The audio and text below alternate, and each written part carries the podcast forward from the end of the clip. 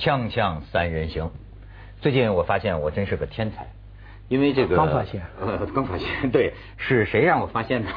我发现这个原来啊，我这个除了天才，天才的毛病我全有，是李安让我发现的。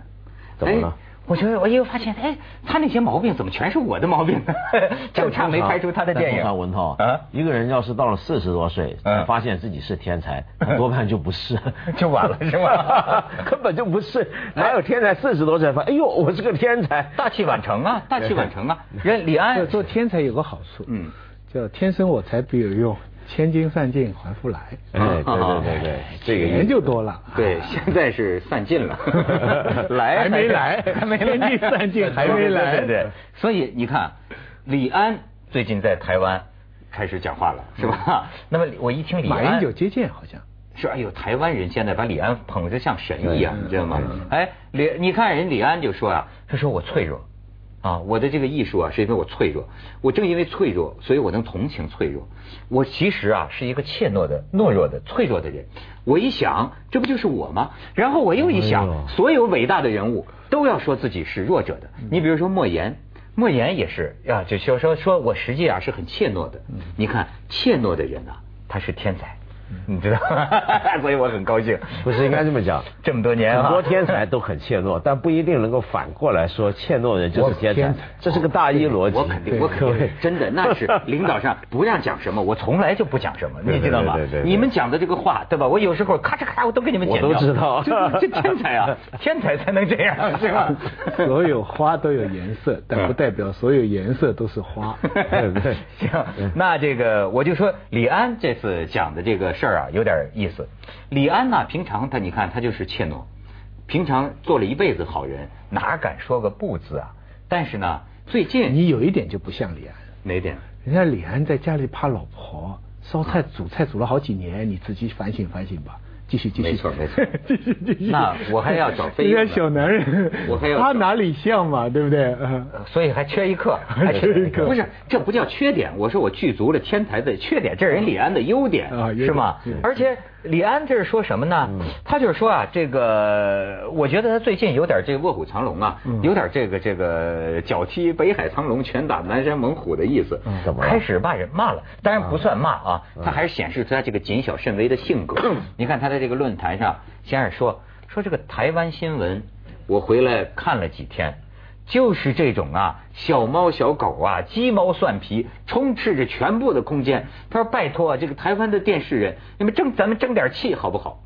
好，这个有道理，同意，我完全同意。恐怕这是华人世界的共识。但是你看李安呢，这个论坛快结束的时候，又出来说：“哎，对不起啊，我刚才说话说太重了。”他还他这个人，你知道吗？哎。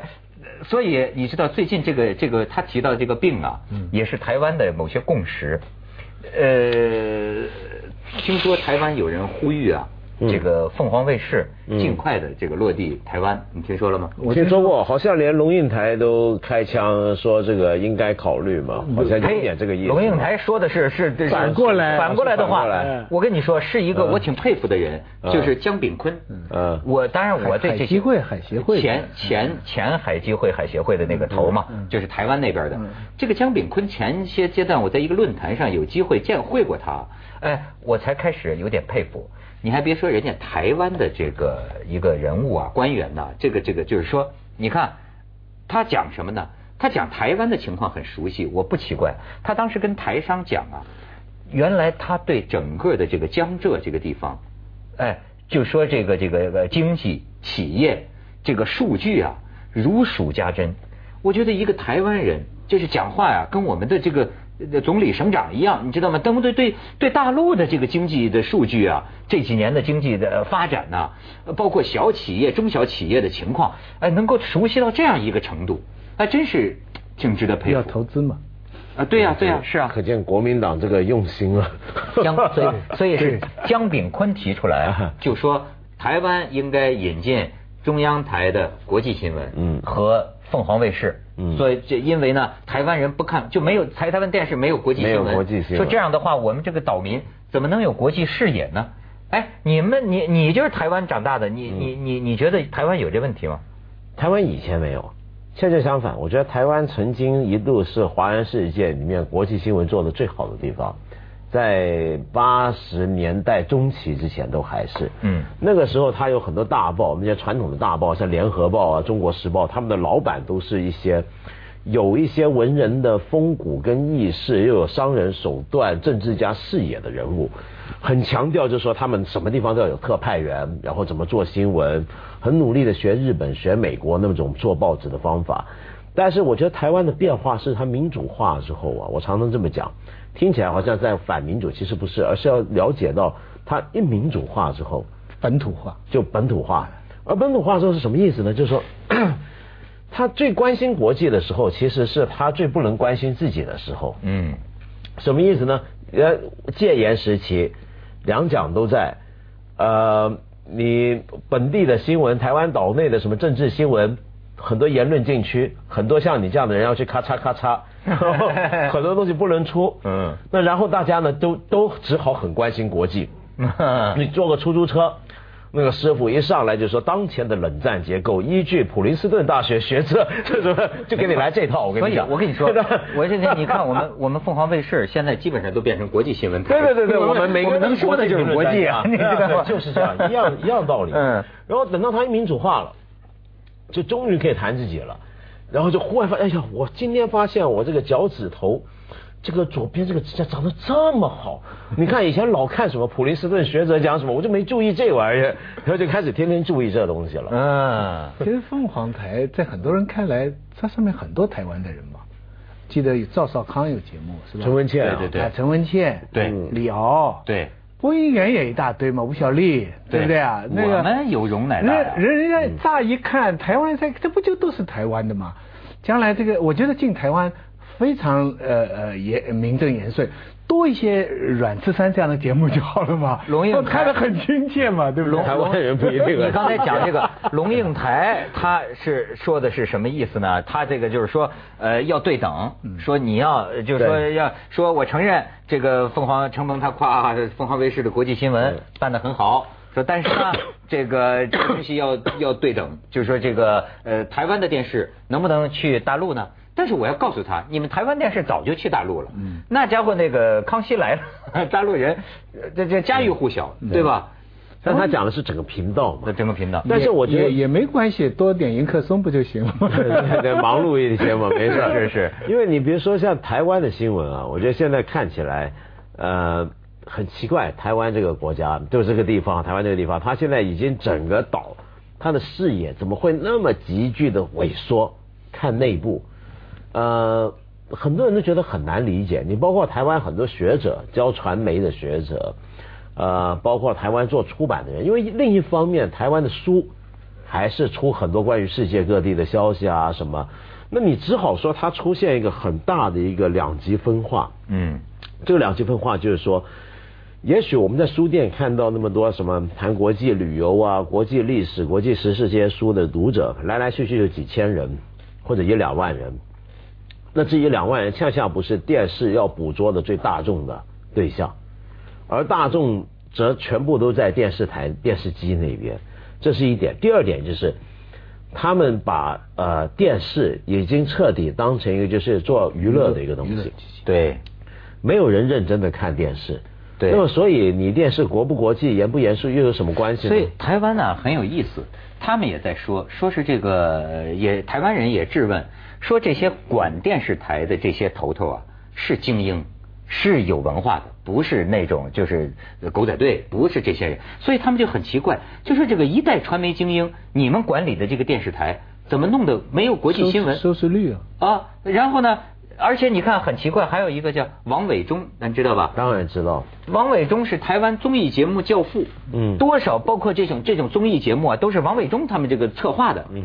可是实际上，王伟忠本人咱们知道弄的那个话剧啊，《眷眷村一号》啊，这是个知识分子嘛，非常有人文情怀的这么一个人。嗯。可是你看他一到电视。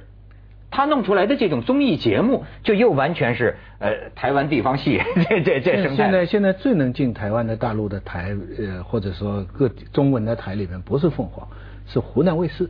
嗯，对，这个娱乐三通，哎，这个才是两岸的这个这真正的和平交叉点。哎，由此台湾的那个民进党那边的人，对，有人说，有人一边对对江炳坤这种意见，就是说他 脑子进水了，是吧？然后你看民进党那边的人对湖南卫视曾经，我我是歌手嘛，那个时候就说。我们要当心，说台湾的电视怎么开始转播大陆的这个综艺节目？而且是当新闻播啊，就是说这个是有这个赤化的风险的，你知道吗？对岸的和平演变，和和平演变嘛。锵锵三人行，广告之后见。但是啊，就是很多时候啊，外来游客和本地人的担心呐，是完全是南辕北辙的。你比如说，要是我的感觉哈，我就觉得台湾电视这么着挺好的。你知道吗？因为对我来说，每次去台湾，我就说过多次啊，就像是个桃花源。你知道，到了台湾，你才知道啊，呃，人可以很安静的活着，就是很悠闲的活着。而且你说台湾电视不好看呐，或者你说台湾电视没有国际新闻呐，我这天天讲国际新闻的都讲烦了，你知道吗？所以我在台湾，我在酒店，我躺床上，我能看一天台湾电视，我觉得很好看。它只是它只是本土台本土新闻多一点，它其实频道的选择是非常多的。它只要装个碟哈，它这个 CNN 啊，这个 BBC 啊，还有什么 Sky TV 这些新闻全部是直播的，而且有一个专门播歌剧的台，整天播德国的歌剧。全配上他的中文字幕哦，嗯，很厉害，说明他有。你想这个台一直能够播下去，就说明他有固定的观众。不是没有选择。而且你知道，他把欧洲那些歌剧，他已经新到什么地方？就明明是瓦格纳那些歌剧，都是穿的现代的服装，用的现代的背景，是整个是一个德，连美国都很少人看这样的歌剧台，台湾就一直在播。我在想，这个台要在香港，要在大陆。播不下去啊！你很快就会有反馈，说我我这个点点数太低啊，对不对？我为什么这这？可是他在台湾就有收视率。可是他其实成本很低，他这个东西成本很低。他他他他都打字幕啊，那个字幕太便宜了。你现在找一大堆这种这种留学生啊，什么随便搞一搞，瞎搞一搞，很便宜。我觉得问题在哪？这就是刚才我讲，很多地区啊，很多别的国家或地区都有类似的情况，就是说他的媒体。自己做了一个功能区分了，嗯，就他自己的报纸、自己的杂志、自己的电视不好低俗没关系，因为他们的精英不看这些，嗯，他们精英看什么？他们精英直接看一些外国的东西。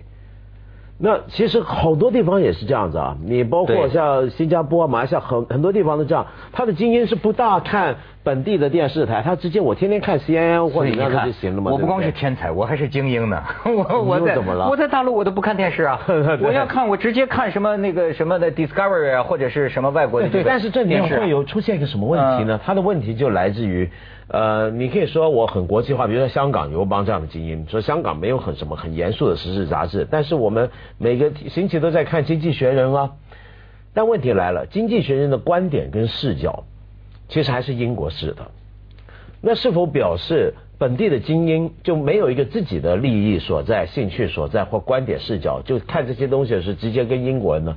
就等于说，你说看国际新闻能不能够真的就全部都看 BBC、CNN 加这个呃呃半岛呢？对不对？因为这是人家表达一个某个地区某些人的特定的一个观点嘛。嗯。但是你刚才讲是 Discover 这些哈，包括我刚才讲到的那台湾能看到的高清的世界上的这很多台，我看来。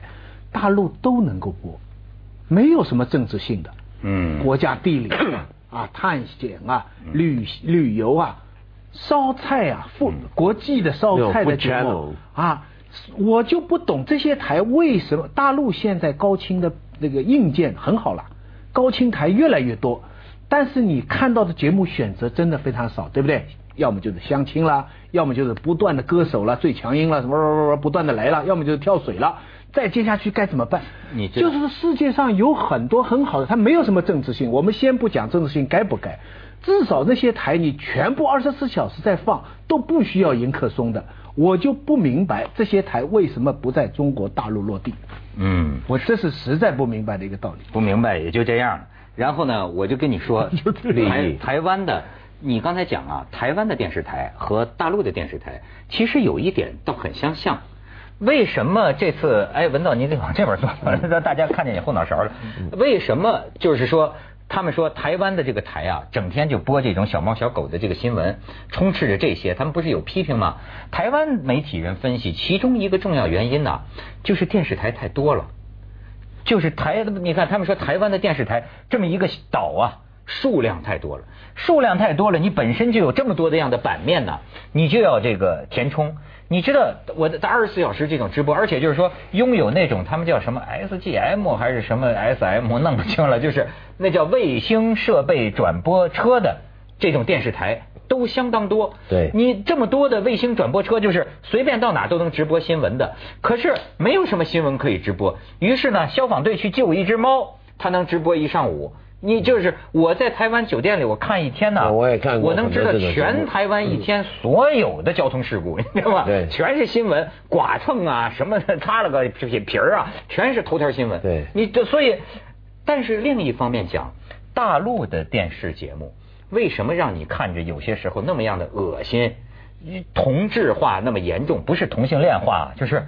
这个类似的节目啊，这个撞车要跳水一下俩跳水 是吧？区别就是一个死人一个没死人 是吧？哎，弄一什么这中国的声音你分得清楚吗？现在你分不清楚这些状况，为什么？早就有人说过，这是大陆电视台太多了，而大陆电视台之所以这么多呢，又跟我们选择太少了，又跟我们一向以来的这种这种体制有关系。你看啊，每个省都要一个，一个省要一个，一个县也要一个呀，一个镇甚至要一个，过去一个厂还要一个了。那么这么多的电视也是，你知道，其实像美国几大电视网，对吗？中国的，你知道，不说别的，光这个摄像机啊，这是多么大的重复浪费啊！这是多这么多的频道，但是也有个奇观啊，说说有什么电台节目也可以不断的换频道。但是可以连贯的看一个节目，没 错没错，那就是奇观，只有一种世界奇观，尽在神州。锵锵三人行，广告之后见。这个这次李安也说一个，他就说因为一见面啊，就说这个爱台湾。他说呢，实际上我最怕人家说我这个爱台湾，因为他老在美国生活。他说这个这这种一说爱台湾呢。他说，在美国就是这样，说美国一提爱国主义啊，往往不是国家出了问题，就是这个这个人出了问题。而为什么？就是这个爱是不用说的，不用挂在口头上。所以他说，我本来想到台湾可以居住工作。他说，但是就是因为啊，这个都是都是这个台湾太爱我，对吧？他说这个这份盛情啊，这个有点重。平常在大街上，人们都蜂拥而 而至，都太都把李安当成自己的啊，而且就是这个李安，李安就有一件事情，我挺替他可惜的。他就他有申请呃那个奥运会的闭幕式，什么叫他有申请奥运会闭幕式办呐？指导哈，指导啊！我一直在想，中国的还是英就北京的那北京那届啊？我一直想要是要是张艺谋是开幕式，李安是闭幕式啊！哎呦。那好，李安善于搞这个结尾。呃，你你你看，最后那个闭幕式比开幕式差远了，嗯，对不对？因为因为重头都放在那个，都放在。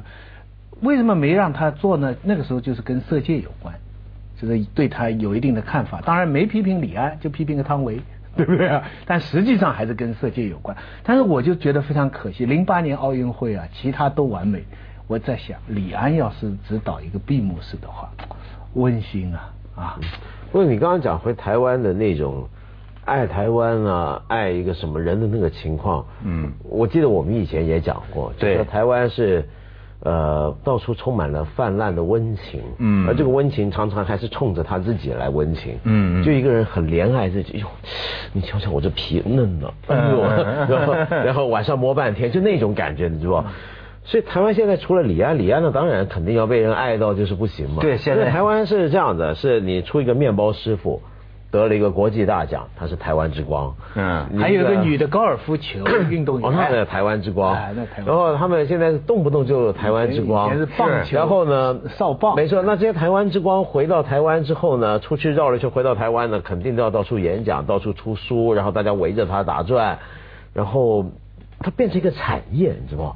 我觉得台湾之光本身是个产业，台湾之光，你去书店，对，你在书店，在什么行业，在媒体行业，你去计算一下，围绕的这些台湾之光的出版节目，然后周边的产品，他们值多少钱，行销多少？你发现它是个产业，那当你整个社会那么多人爱消费台湾之光的时候，你说是不是就像我讲，哎呦，我这皮长得我跟你说，中中中中国人很相似。你看前一阵莫言接受采访，他说我现在最大的两个要求，第一个就是不要采访我了，第二个就是不要到我们老家去，我们 山东高密成了产业嘛。对，但这个看来还是有点不同。大陆你看，一方面非常焦急的等待被国际的认可，嗯，但是一旦有人认可，要求特别高。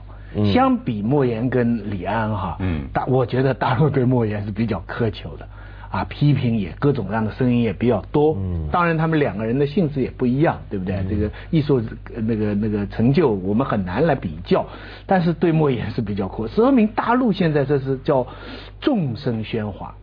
啊，如果说台湾是自己一腔一调的自怜自爱的话，大陆现在进到了一个真的众生喧哗的时代。不一定不好，可是台湾之所以有这个情况啊，我觉得也是跟政治有关系。